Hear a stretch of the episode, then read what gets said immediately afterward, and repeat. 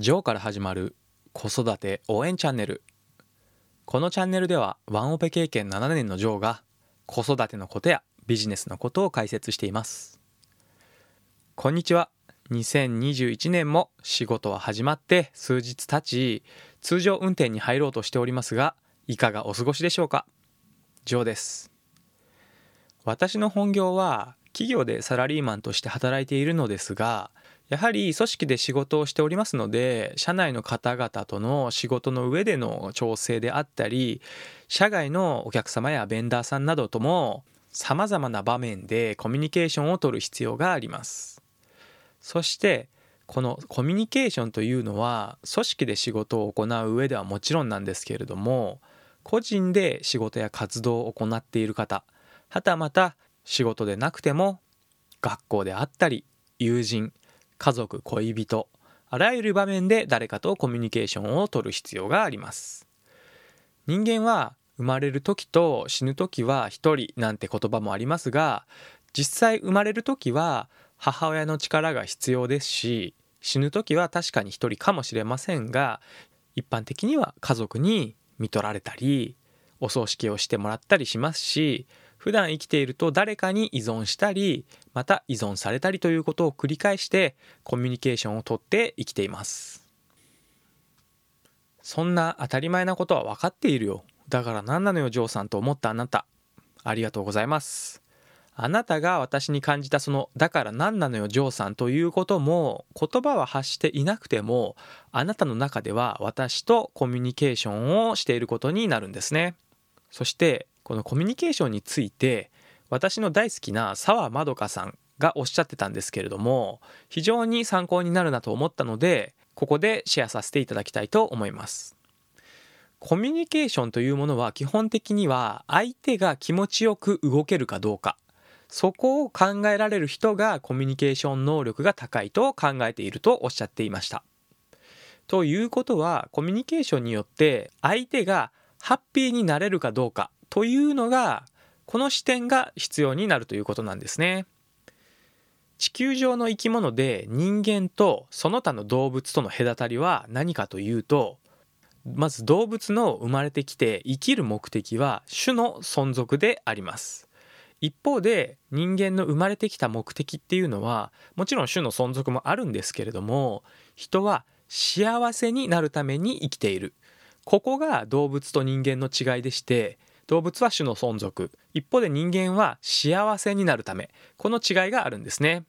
そしてこの人間は地球上で唯一考えてこの幸せになるために生きているという挑戦をしているということをおっしゃっていました。ここがコミュニケーションの本質にもなるんですけれどもここを意識してコミュニケーションをできるようになるとその人の発する言葉であったり表情であったりそして態度も変わってくるんですね。逆に自分に対して嫌な気持ちになるということが起こった時にもちろん人間なのでそのような気持ちになることも当たり前なんですけれども無理にその気持ちに蓋をする必要はないんですけれどもそこで相手を傷つけるような強い言葉を発すると結果的にその強い言葉っていうのは自分に返ってきますのでそうではなくてそんな時こそどうすればこの人はハッピーになるのかということを考えて冷静になるように努める。怒るという感情を切り捨てるということを意識されているようです。そしてこの嫌なことがあったらどうやったら面白がれるかなということを考えるようにしてるみたいですね。まずは自分の周りの半径5メートルの人からハッピーにするように意識するところから始めましょう。レストランやコンビニの店員さんに笑顔で感謝を伝えたりあと家族や同僚とか友人など身近な人から幸せになれるように意識することから始めるギブファーストを続けるとこの半径がどんどん広がっていって自分の活動の輪も広がっていくんですね。この話をしている澤さんはやはりとても素敵な人だなと思いましたしそんな人間でありたいなと私も強く思いました。やはりまずは自分の周りの人を幸せにできるかどうか。ここを意識できるかどうか。これに尽きるんですね。ギブファーストと言いましたけれども人間には偏方性の法則というものがあって何か幸せな気分にされると幸せな気持ちになれるようなお返しをしたくなるという力が働くんですね。そして結局はそれが自分に返ってくることになります。そしてそれをさらにまた返したくなる。返報したくなる。これをぐるぐると循環させていくと自分の周りがハッピーで満たされていくんですね。少し難しいのはこれこびるということとはまたちょっと違うんですね。